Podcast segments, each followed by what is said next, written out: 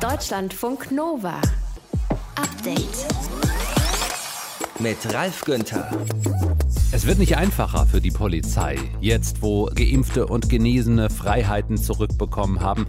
Man sieht es eben den Menschen nicht an, ob sie nach 22 Uhr noch unterwegs sein dürften, weil sie Covid-19 in den vergangenen sechs Monaten überstanden haben oder weil sie eben vor mindestens zwei Wochen den zweiten Impfstoff-Peaks bekommen haben.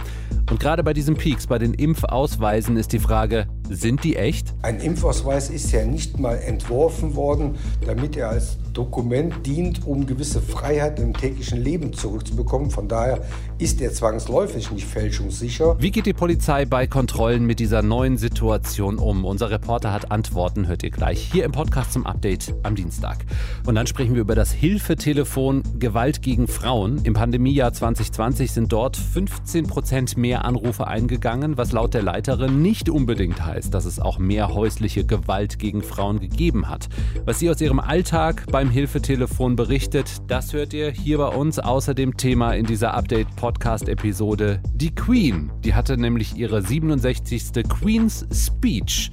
Das ist ein Text, der ihr von der Regierung vorformuliert wird. My government's priority is to deliver a national recovery from the pandemic that makes the United Kingdom stronger, healthier and more prosperous than before. Wie krass ist eigentlich die Queen? Wie und wie viel arbeitet sie noch in ihrem hohen Alter? Auch das hört ihr im Podcast zum Update am 5. Mai 2021. Danke fürs Klicken, Laden und Hören. Deutschlandfunk Nova.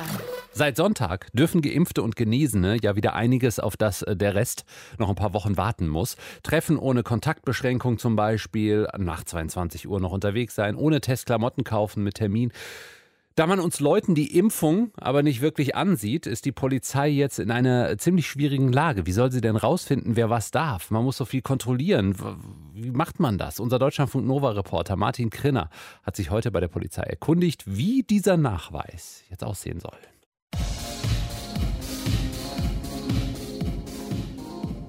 So richtig Party machen ist ja nach wie vor verboten. Aber stellen wir uns mal folgende Situation vor. Eine Altenpflegerin hat abends ein paar Freunde eingeladen. Einer ist bei der Freiwilligen Feuerwehr, eine andere ist Lehrerin, der dritte wird demnächst Vater. Er ist also primäre Kontaktperson einer Schwangeren, wie es im Gesetz so schön heißt. Und die vierte ist eine Studentin, die kurz nach Weihnachten Covid-19 durchgemacht hat. Sie alle dürfen sich jetzt also hochoffiziell im privaten Rahmen wieder treffen, weil sie entweder geimpft oder genesen sind. Und jetzt machen sie ein paar Bier auf und drehen die Musik so laut, dass sich der Nachbar gestört fühlt und die Polizei anruft. So, was passiert dann? In einem solchen Fall werden wir natürlich die Personalien feststellen, werden auch feststellen und versuchen zu überprüfen, wer genesen und wer geimpft ist. Da fängt das Problem schon an. Denn wer gewissenhaft ist, der hat natürlich seinen Impfausweis dabei. Aber aktuell gibt es keine Verpflichtung, gesetzlich einen Impfpass mitzuführen oder eine Bescheinigung vom Gesundheitsamt, dass man genesen ist. Allerdings muss man natürlich im Nachhinein damit rechnen, dass das überprüft wird und dass das dann auch festgestellt wird, ob es stimmt oder nicht. Aber mitführen muss man es aktuell noch nicht. Michael Mertens ist im Bundesvorstand der Gewerkschaft der Polizei. Und die hat gerade eine anspruchsvolle Aufgabe. Sie soll nämlich dafür sorgen, dass sich die Leute an Regeln halten, die noch gar nicht bis ins letzte Detail ausgearbeitet sind. Deswegen muss ich jetzt auch noch nicht gleich mit einer Anzeige rechnen, wenn ich keine Bescheinigung dabei habe und ich begehe auch keine Ordnungswidrigkeit. Aber die Polizei soll mit den Leuten reden und im Zweifelsfall auf Nummer sicher gehen und Leute nach Hause schicken, wenn sie nicht nachweisen können, dass sie zum Beispiel zur Gruppe der Genesenen gehören. Wenn ich genesen bin, würde ich mich an das Gesundheitsamt wenden, um solchen, eine solche Bescheinigung, das muss ja kein Ausweis sein, kann ja eine Bescheinigung sein, zu erhalten. Denn jeder Covid-19-Infizierte wurde beim Gesundheitsamt erfasst und dass er wieder genesen war oder ist, ist da auch erfasst worden und die stellen dann auch diese Bescheinigung aus. Wichtig ist dabei außerdem der Zeitraum. Um als genesen zu gelten, muss ich nämlich mindestens 28 Tage lang offiziell gesund sein. Und Die Erkrankung darf höchstens ein halbes Jahr her sein, denn wenn sie länger zurückliegt, dann schätzen Forschende, dass die Antikörper schon wieder verschwunden sein könnten und dann kann ich mich von neuem infizieren. Und dann hilft nur Impfen. Das wiederum kann ich über meinen Impfausweis nachweisen, allerdings für beide Dokumente, für den Impfausweis genauso wie für die Bescheinigung vom Gesundheitsamt gilt, man kann sie relativ leicht nachmachen. Ein Impfausweis ist ja nicht mal entworfen worden, damit er als Dokument dient, um gewisse Freiheiten im täglichen Leben zurückzubekommen. Von daher ist er zwangsläufig nicht fälschungssicher. Aber jedem muss auch bewusst sein, wenn es dann wirklich zu der Infektion kommt und man hat sich fälschlicherweise mit so einem Ausweis als Genesener oder vielleicht als Geimpfter ausgewiesen, dann wird man auch dementsprechend mit den Konsequenzen rechnen müssen, auch strafrechtlich. Auf dem Schwarzmarkt werden ja mittlerweile schon jede Menge gefälschte Impfausweise gehandelt. Und deswegen könnte für Michael Mertens das digitale Impfzertifikat, das die EU in Planung hat, Abhilfe schaffen. Ein Impfausweis digital sollte schon einen sehr, sehr hohen Fälschungsschutz haben. Ich denke auch, dass uns ein solcher Ausweis noch länger begleiten wird.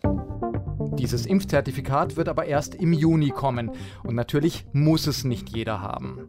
Die Polizisten müssen also auch weiterhin wissen, wo auf unseren ollen Impfausweisen aus Papier der Vermerk für die Corona-Impfung steht.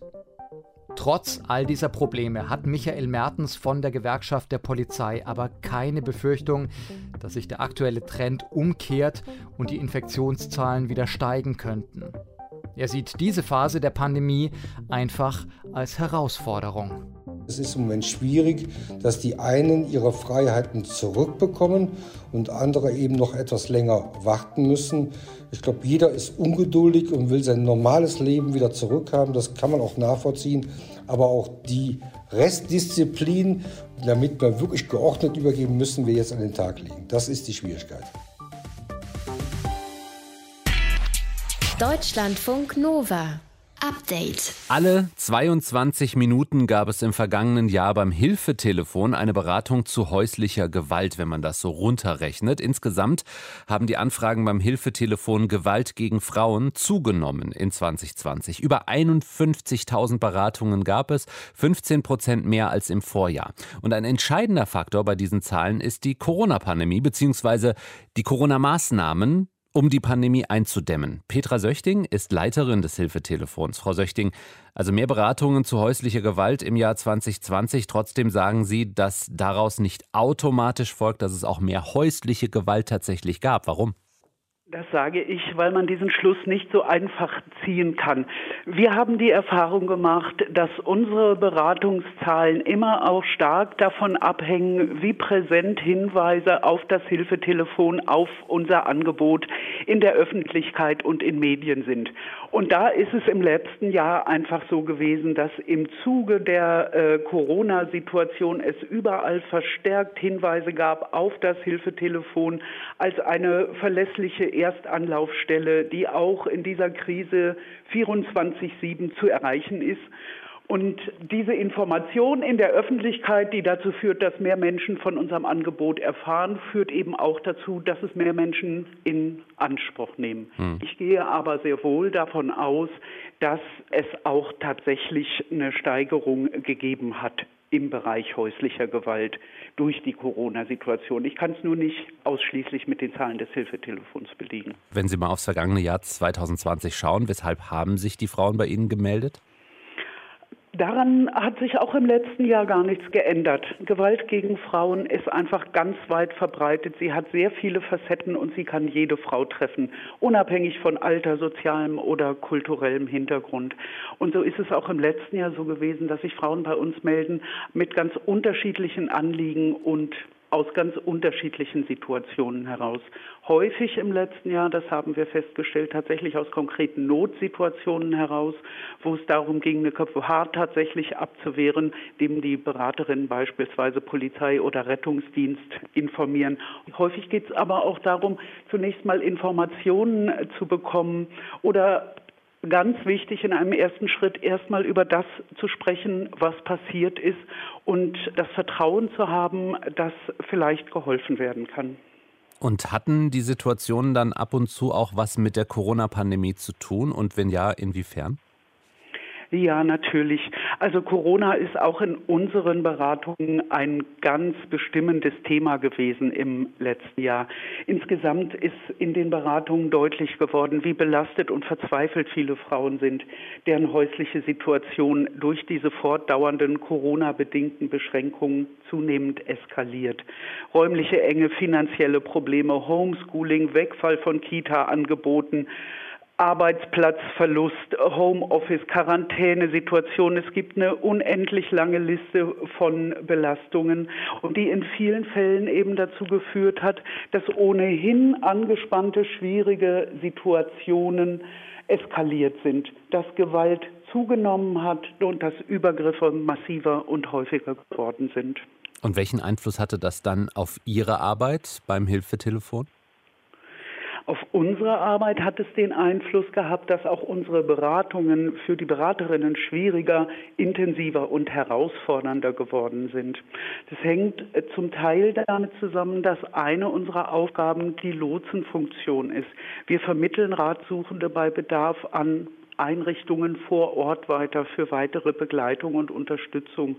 Und da ist es eben so gewesen, dass viele Beratungsstellen, auch viele Frauenhäuser ihre Angebote einschränken mussten, umstellen mussten, mit Quarantänesituationen umgehen mussten, zeitweise nur noch telefonisch zu erreichen waren. Das heißt, die Wege für die Frauen, die nächsten Schritte aus der Gewalt zu tun, sind einfach schwieriger geworden. Und für das Hilfetelefon heißt es, dass schon im Rahmen unserer Erstberatung häufig auch für schwierige und sehr komplexe Fallkonstellationen irgendwie eine Lösung gefunden werden muss.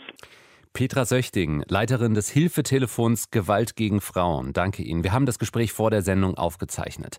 Und auch von uns gibt es nochmal den Hinweis, wenn ihr von häuslicher Gewalt betroffen seid oder ihr in eurem Umfeld von solchen Fällen hört, das Hilfetelefon ist 24 Stunden am Tag erreichbar. Es ist kostenfrei. Die Nummer lautet 08000 116 016. Deutschlandfunk Nova. Update. And the Golden Globe goes to. And the Golden Globe goes to. The Golden Globe goes to äh, niemanden wohl im kommenden Jahr. Das TV-Network NBC, da laufen normalerweise die Globes, hat angekündigt, dass es 2022 die Golden Globes nicht übertragen wird. Eine Reaktion auf eine Recherche der Zeitung Los Angeles Times. Da ging es um die Hollywood Foreign Press Association, die die Globes organisiert. Er wird von verschiedenen Seiten Rassismus und Sexismus vorgeworfen. Katharina Wilhelm ist unsere Korrespondentin in LA. Katharina, was sind das denn genau für Vorwürfe? Also ich würde mal anfangen mit den konkretesten Vorwürfen, die man auch festmachen kann, nämlich die mangelnde Diversität. In den vergangenen 20 Jahren gab es nämlich kein einziges schwarzes Mitglied bei der Hollywood Foreign Press, kurz HFPA. Ähm, und wie der Name schon sagt, das sind die Mitglieder der Auslandspresse in Hollywood, ein rund 90-köpfiges Gremium. Da muss man sich dann schon sehr wundern, ähm, wie das zustande kommen kann. Insgesamt wird äh, der Organisation vorgeworfen, dass die Aufnahmekriterien in diesen sehr exklusiven Kreis sehr undurchsichtig sind, schwer nachvollziehbar. Und dann dazu kommen noch einige andere Vorwürfe, dass die Mitglieder teilweise bestechlich gewesen sein sollen. Also beispielsweise wurden sie äh, von Filmstudios zu tollen Reisen zu Drehorten eingeladen, haben dort exklusive Interviews bekommen, sind da in teuren Hotels untergebracht worden. Und diese Serien oder Filme sollen dann sehr bevorzugt auch nominiert worden sein. Und äh, das sind die etwas schwerer nachweisbaren Vorwürfe, aber die stehen schon seit vielen, vielen Jahren mit im Raum. Okay, jetzt gab es diesen Zeitungs Artikel ähm, ist bekannt, von wem alles die Vorwürfe jetzt kommen? Also das sind viele Journalisten, Journalistinnen internationaler Presseorganisationen, die versucht haben, dort hineinzukommen. Es gab ja sogar eine Klage gegen die HFPA. Ich habe selbst auch mit einer Journalistin aus Österreich gesprochen, die mir das bestätigt hat, die gesagt hat, ja, es ist sehr schwierig, da reinzukommen. Es ist ein exklusiver Kreis, die versuchen so ein bisschen ihre Pfründe bei sich zu behalten. Ähm, das sei eben nicht fair. Es gibt aber auch Vorwürfe von Schauspielerinnen, wie zum Beispiel Scarlett Johansson, die hat gesagt, ja, in vielen Fragerunden mit diesen Journalisten der HFPA, das sei unangenehm gewesen. Da gab es richtig sexistische Fragen. Ähm, und äh, ja, man hat, sieht ja beispielsweise auch Tom Cruise, auch ein Hollywood-Star, hat jetzt gesagt, er wird seine Golden Globes zurückgeben aus Protest. Wie reagiert denn die HFPA auf diese Vorwürfe? Also die Organisation betont auch schon bei der Preisverleihung, dass man diese Probleme jetzt unbedingt angehen wolle, dass man die Mitgliederzahl erhöhen möchte. Sie haben gesagt, so 20 neue Mitglieder sollen in diesem Jahr aufgenommen werden. Man wolle dort auf Black und People of Color besonders aufpassen, dass die eben auch mit einbezogen werden, ähm, dass die Journalisten jetzt keine Werbegeschenke mehr annehmen dürfen. Aber das ging vielen Medienhäusern offensichtlich nicht weit genug. Also auch Netflix zum Beispiel, Amazon Studios oder auch Warner Brothers haben gesagt, das reicht uns noch nicht und äh, bis ihr nicht eben eure Probleme löst, wollen wir nicht mehr mit euch zusammenarbeiten, beziehungsweise unsere Filme und unsere Serien nicht mehr für die Golden Globes einreichen. Jetzt hatten die Globes in den vergangenen Jahren nicht mehr ganz so dolle Einschaltquoten. Könnte das alles auch mit in die Entscheidung reinspielen, die Globes jetzt nicht mehr zu übertragen bei NBC? Ja, ich sag mal ein Jein an dieser Stelle, weil zum Beispiel in diesem Jahr waren natürlich die Einschaltquoten unglaublich schlecht, aber die waren auch bei den Oscars unglaublich schlecht. Das liegt leider einfach mit an diesem Pandemiejahr. Insgesamt war es immer so, dass die Golden Globes noch relativ gute Einschaltquoten hatten für diese Preisverleihungen, die aber insgesamt so ein bisschen ähm, verstaubt scheinen. Also vielleicht ist das auch tatsächlich ein, ein Grund zu sagen, wir überdenken diese ganzen Awardshows nochmal, weil die vielleicht das Publikum auch gar nicht mehr so, so stark interessieren. Und man hat natürlich auch auch immer gerne Ricky Gervais geguckt als Moderator der Globes. Ne? Ähm, was würdest du sagen, ist dieser Boykott so gerechtfertigt? Also, dass zum Beispiel auch Schauspielerinnen und Schauspieler ihre Globes zurückgeben? Ich finde es zum Teil schwierig. Also Sexismus, Rassismus geht natürlich nicht, das ist vollkommen klar. Aber zum Beispiel ähm, große Medienhäuser wie Netflix haben das Ganze auch ein bisschen mit unterstützt, indem sie eben diese teuren Reisen angeboten haben, die die Journalisten dann angenommen haben. Mhm. Also das war ein großes System. Und natürlich freuen sich Schauspieler auch immer über Auszeichnungen. Und äh, kaum jemand hat diese Auszeichnung bisher abgelehnt. Insofern, ich finde es schwierig. Und Hollywood muss sich da auch selber noch mal ein bisschen auf die Finger schauen, welche Rolle es dabei spielt. Eine gar nicht diverse Hollywood Foreign Press Association kann dazu führen, äh, dass die Golden Globes einen ordentlichen Knick bekommen. Zumindest im kommenden Jahr 2022 werden sie wohl nicht aus, äh, übertragen von dem TV-Network NBC. Informationen aus Los Angeles von unserer Korrespondentin Katharina Wilhelm. Danke. Deutschlandfunk Nova. Update. Kann man das so sagen? Wir haben den Erfindergeist und die anderen haben den Mut, viel Geld in die Hand zu nehmen und was draus zu machen. Also deutsche Ingenieurinnen und Ingenieure entwickeln den Computer, das Auto, das E-Auto und mit viel Investmentkohle machen dann IBM, Tesla und Co. die Dinger ganz groß. Beim Thema Quantencomputer soll das nicht so laufen. Die Bundesregierung, die steckt jetzt zwei Milliarden Euro in die Forschung, um einen deutschen Quantencomputer zu bauen. Und heute wurde bekannt gegeben, wohin genau das Geld fließen soll. Einer der wenigen Experten auf diesem Gebiet ist Tommaso Calaco, der Leiter des Instituts Quantum Control am Forschungszentrum Jülich. Hallo, ich grüße Sie. Guten Tag, grüße Sie. Wo steht Deutschland gerade bei der Forschung an Quantencomputern? Also Deutschland steht ganz vorne, äh, in einigen Bereichen sogar mit Abstand. Zum Beispiel in spezifischen Anwendungen wie Quantensimulation äh, haben wir die weltbesten Geräte und Forschungsgruppe, zum Beispiel beim Max-Planck-Institut in München, die Gruppe von Kollege Emanuel Bloch. Aber auch in anderen, vielen anderen Standorten in Deutschland ist unsere Forschung ganz vorne. Was werden diese zwei Milliarden Euro, die zur Verfügung gestellt werden, bewirken? Die ermöglichen uns wirklich in die Umsetzung zu kommen. Also nicht nur im Labor irgendeinen Prototyp oder nur Experimente zu entwickeln, sondern wirklich dann in die Richtung Industrialisierung, also Produkte, äh, Anwendbarkeit von, von den Produkten, die wir realisieren werden und auch Zugriff für Anwender, auch für die Industrie um neue Anwendungen aus diesen neuen Möglichkeiten von Quantencomputer zu entwickeln. Also die Industrie, die mietet sich sozusagen ein bei so einem Quantencomputer und kauft den nicht selber. Können Sie doch mal erklären, was ein Quantencomputer zu einem Quantencomputer macht? Also ein Quantencomputer, was es macht, ist, es verwendet kleine Quantum-Bits, also nicht wie die normalen Bits 0 und 1, sondern Quantenobjekte wie Atome, wie superlaterne Schaltkreise, wie Photonen, wie Ionen. Und diese Quantenbits haben die Möglichkeit, gleichzeitig in mehreren Zuständen zu sein, also quasi parallel viele Lösungen von einem Problem zu explorieren und dabei viel schneller an die Lösung zu kommen. Sie selbst bekommen bald einen Quantencomputer aus Frankreich für Ihre Arbeit. Wie sieht denn der aus? Wie müssen wir uns so ein Ding vorstellen? Er sieht so wie ein größer Kühlschrank, könnte man sagen. Ja? Also ein Schrank, wo drinnen die gesamte Experimentalapparatur steht. Das ist ein Computer von einer französischen Startup-Firma, die im Rahmen von einem Pilotprojekt von der Europäischen Kommission, eben in Kooperation mit Frankreich und anderen Mitgliedstaaten, also jetzt in zwei Exemplaren geliefert wird. Einmal in Jülich, einmal in, in Paris. Und das werden wir an unserem Supercomputer in Jülich anbinden, um eben Zugriff zu gewährleisten für die verschiedenen Anwender aus der Industrie. Dieses Exemplar, dieses Prototyp wird schon zwischen 100 und dann in der nächsten Generation 200 Quantenbits haben. Und das ist viel. Das ist sehr viel. Es ist natürlich sehr wenig im Vergleich mit den Gigabytes oder Terabytes, was wir normalerweise in der Tasche tragen in dem Handy. Aber wenn wir denken, dass Google mit 53 Quantenbits bereits eine Rechenaufgabe lösen konnte in zweieinhalb Minuten, die das größte Supercomputer auf der Erde in 10.000 Jahren nicht mal lösen könnte, da sehen wir, was 100 bzw. 200 Qubits bewirken können da können wirklich schon die ersten relevanten Anwendungen anfangen äh, auszuloten. Also nicht, dass ich einen Quantencomputer bräuchte, aber wird der irgendwann auch mal kleiner, also von dieser Kühlschrankgröße runter auf iPhone-Größe? iPhone-Größe ist schwierig zu sagen, aber es gibt äh, bereits in einigen Bereichen, zum Beispiel heute hatte ich ein Gespräch im Rahmen von dieser Ausschreibung von BMBF, ein Gespräch mit einem Konsortium, wo eine Startup-Firma, die jetzt in Deutschland angesiedelt wurde vom Ausland, wo die einen Plan haben, so ein Quantencomputer äh, mit Form von einem, sagen wir mal, ein Rack, also quasi wie ein Server was normalerweise wir in einem Server-Rack einstellen können. Das wollen die produzieren und es ist auch ziemlich glaubwürdig, dass das in den nächsten Jahren geschehen wird, basierend auf einer alternativen Technologie.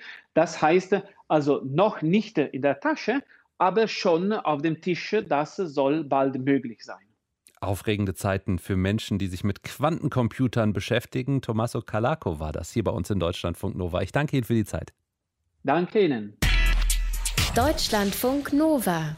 Update. Sagt mal, wie lange wollt ihr eigentlich arbeiten? So vielleicht bis 65 oder wir müssen vielleicht bis 70 ran oder du bist Frugalist und äh, möchtest bis 40 ausgesorgt haben.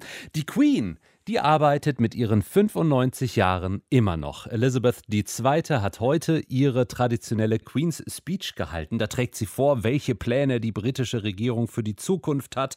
Und das hat sie jetzt schon zum 67. Mal gemacht. Wie sieht eigentlich so eine Arbeitswoche der Queen aus? Das kann uns Royal-Experte Michael Begasse beantworten. Hallo, grüß dich. Hallo, Ralf. Ja, die Arbeitswoche der Königin, die ist äh, voll gepackt. Also nicht nur heute bei der Queen's Speech, der traditionellen. Es war ja die erste Rede nach dem Tod ihres geliebten Mannes von Prinz Philipp. Äh, die Frau hat sehr viel zu tun, weil die will auch viel zu tun haben. Also auf dem Sofa sitzen und sticken oder nur Plätzchen essen, das ist überhaupt nicht im Sinne der Königin. Die will raus, die will arbeiten, die will sich zeigen. Das hat sie ein Leben lang gemacht und das wird sie auch weitermachen. Aber macht sie immer noch so viel wie früher oder gibt sie auch mal ein anderes Senior-Member der Family ab? Also sie hat schon in den vergangenen Jahren ein paar Sachen abgegeben. Äh, sie macht zum Beispiel keine großen Auslandsreisen mehr. Äh, der Besuch in Berlin vor ein paar Jahren war eine der letzten Auslandsreisen, den die Queen gemacht hat. Äh, dann hat sie zum Beispiel beim Commonwealth schon die Leitung dieser Staatengemeinschaft an Prinz Charles, den nächsten König von Großbritannien, abgegeben. Also sie tritt schon kürzer, aber das, was sie in Großbritannien, was sie live machen kann, das macht sie mit ihren 95 Jahren der Auftritt heute mit viel weniger äh, Prunk und Pomp. Äh, die Queen, die kommt normalerweise mit einer Kutsche zu dieser Veranstaltung. Jetzt kam sie mit dem Auto. Äh, keine Krone, keine große Robe. Ist das quasi die Trauerversion des Termins wegen des verstorbenen Prinz Philipp? Ganz klar, also hätte die jetzt äh, Pompon Gloria raushängen lassen, das hätten die Menschen nicht verstanden. Außerdem ist Großbritannien ja genau wie wir in Deutschland von der Corona-Pandemie ziemlich gebeutelt. Das heißt, die macht eher so ein bisschen Understatement, als dass die jetzt groß Bling Bling macht. Ich war überrascht, dass sie heute dann doch sehr farbenfroh im Oberhaus gesessen hat und auch sehr gefasst. Und das Schöne fand ich äh, so die Mutter-Sohn-Rolle, weil Prinz Charles hat seine Mutter zu diesem Thron geleitet und er weiß ja als ihr Nachfolger irgendwie irgendwann muss er mal den King's Speech, hat nichts mit dem Film zu tun, sondern so heißt es dann bei ihm, also die Königsrede halten. Und wir dürfen nicht vergessen, es ist ja nicht die eigene Rede des Monarchen, sondern es ist ja quasi das Regierungsprogramm des Premierministers, also von Boris Johnson. Ja, sie liest quasi nur vor, was die Regierung für sie vorbereitet. Welche Rolle spielt denn dieser Termin für die Britinnen und Briten? Ah, das ist so eine traditionelle Geschichte. Also die Briten hören auf ihre Königin, weil sie hören natürlich durch die Stimme der Königin, was hat der Premierminister vor. Und er hat heute über sie oder durch sie sagen lassen, es gibt drei Schwerpunkte. Das nationale Gesundheitssystem soll aufgebaut werden. Natürlich Wirtschaftsförderung jetzt nach Corona und nach dem Brexit. Und Klima wird ein großes Thema sein in den nächsten Jahren oder im nächsten Jahr. Und das liest die Queen dann brav vor. Und die Briten schauen mal so, ob sie vielleicht irgendwann mal eine Augenbraue hochzieht. Aber da war heute Fehlanzeige. Sie hat das brav gemacht und das zum 67. Mal. Die Queen's Speech von Queen Elizabeth II. Hintergründe waren das von Royal-Experte Michael Begasse. Ich danke dir. Herzliche Grüße. Deutschlandfunk Nova. Update. Auf TikTok ist ja viel Zeug zu sehen, äh, was Menschen so machen auf der ganzen Welt. Aber das hier ist schon besonders bekloppt. Look at guys, the jellyfish is still here. Oh my gosh, it's so cold and so slimy. I'm gonna pick it up. This is how it looks like. And yes, it's a jellyfish. Look how big it is. And it's still moving. Oh my god, but I'm gonna lick it. Da ist ein junger Mann an einem Strand. Er findet eine Qualle, die ist so leicht bläulich. Und warum auch immer, kommt er auf die Idee, sie nicht nur in die Hand zu nehmen, sondern auch noch kurz anzulecken, was ihm dabei offenbar nicht klar war. Was er da anfasst und ableckt, das ist eine portugiesische Galeere, also ein sehr, sehr giftiges Meerestier. Verena von Keitz aus dem Update-Team der Typ hat irgendwie ganz schön Glück gehabt, dass ihm nichts passiert ist, oder? Ja, auf jeden Fall hat er. Und eigentlich gar nicht, weil er die portugiesische Galeere an ihrem ballonartigen, durchsichtigen Körper angefasst und dann auch noch angeleckt hat. Das ist würde ich jetzt mal sagen, im Grunde kein Problem. Das Gefährliche an dem Meerestier sind seine langen violetten Tentakeln. Die sind total vollgepfropft mit Nesselnzellen, die wiederum Nervengift enthalten. Und wenn du mit denen in Kontakt kommst, dann tut das höllisch weh, macht große Schmerzen. Experten sagen, das schmerzt eine Stunde lang extrem. Es macht auch fiese rote Striemen, die mehrere Tage auf der Haut zu sehen sind. Und in seltenen Fällen ist das Gift auch für Menschen tödlich, wenn sie allergisch auf das Gift reagieren. Und im Video ist halt zu sehen, dass die Tentakeln da schon in der Nähe von von seiner Hand und auch von seinen nackten Beinen rumbaumeln und es durchaus hätte berühren können. Also er hat wirklich Glück gehabt, denn wie gesagt, es deutet alles darauf hin, dass er keine Ahnung hatte, was er da tut. Mhm. Demnach war es keine Mutprobe. Was ist deine Einschätzung? würde ich nicht sagen. Auf TikTok ist natürlich alles möglich und vielleicht nach der Nummer hier gibt es demnächst auch bald solche Mutproben. Aber klar, wer was in der Birne hat, der fasst so eine Galeere einfach nicht an, eine portugiesische Galeere. Denn die Nesselzellen können auch noch aktiv sein, wenn die portugiesische Galeere tot ist, am Strand liegt.